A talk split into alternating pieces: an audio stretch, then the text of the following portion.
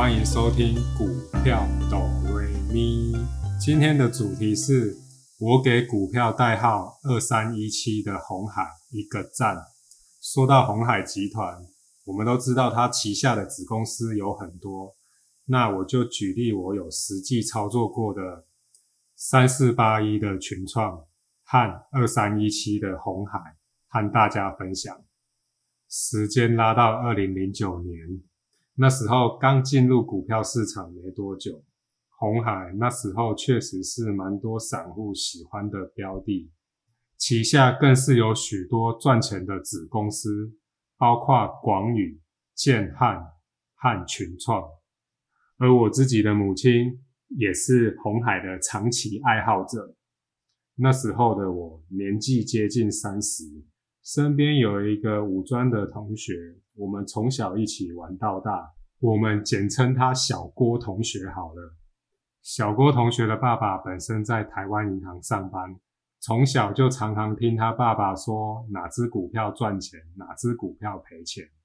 年纪三十的我们，因为工作有一段时间了，所以身上自然有一些积蓄。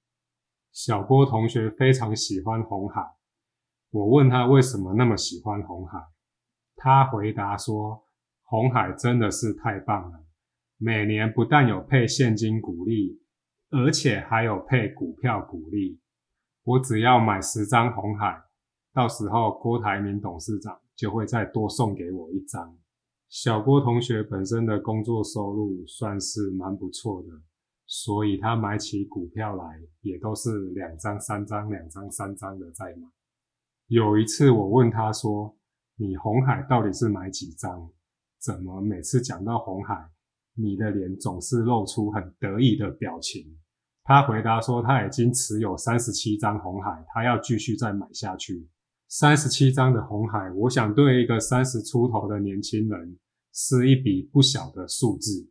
只要每次红海除权息一到，他总是很兴奋的打电话告诉我，他红海又持有到几张了。随着他的张数越来越多，我那时候提醒他，你应该也要适当的获利了结，不要把这档股票压得那么重，毕竟它也是一只电子股。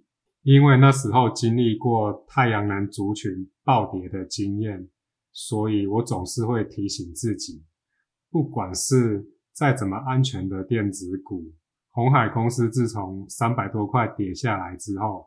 它的股价就一直维持在一个区间，涨也涨不上去，跌也不会跌到多低。之后，红海在二零一五年的时候就停止发放股票股利了，从此都只发放现金股利。这也是很好理解的。红海是一间有长期在赚钱的公司，当一间公司现金很多的时候，它其实都会选择。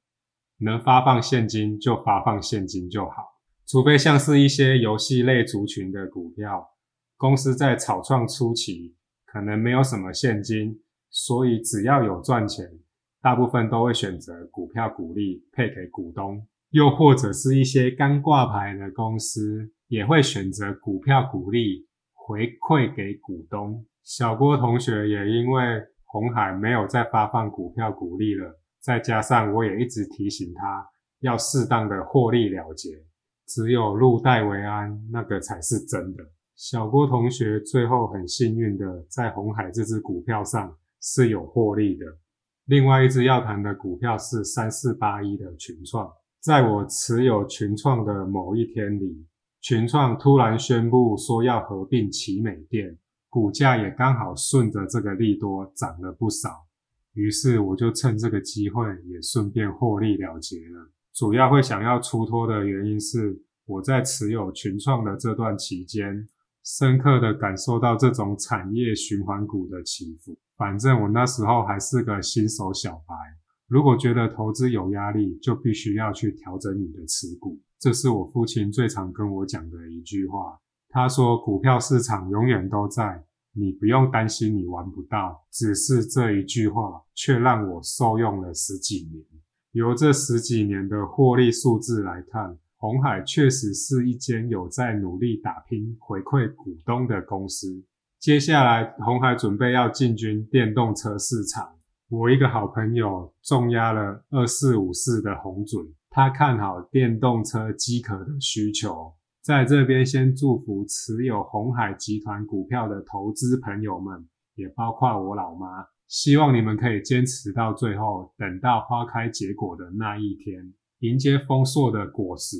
如果持有红海的成本是在一百块，我想也不用什么去担心，有苹果在背后撑腰，未来又有电动车的题材，每年又有四到五块的现金值利率，只要部位控制的好，是完全不需要担心的。这一集就分享到这里，那我们就下一集见喽。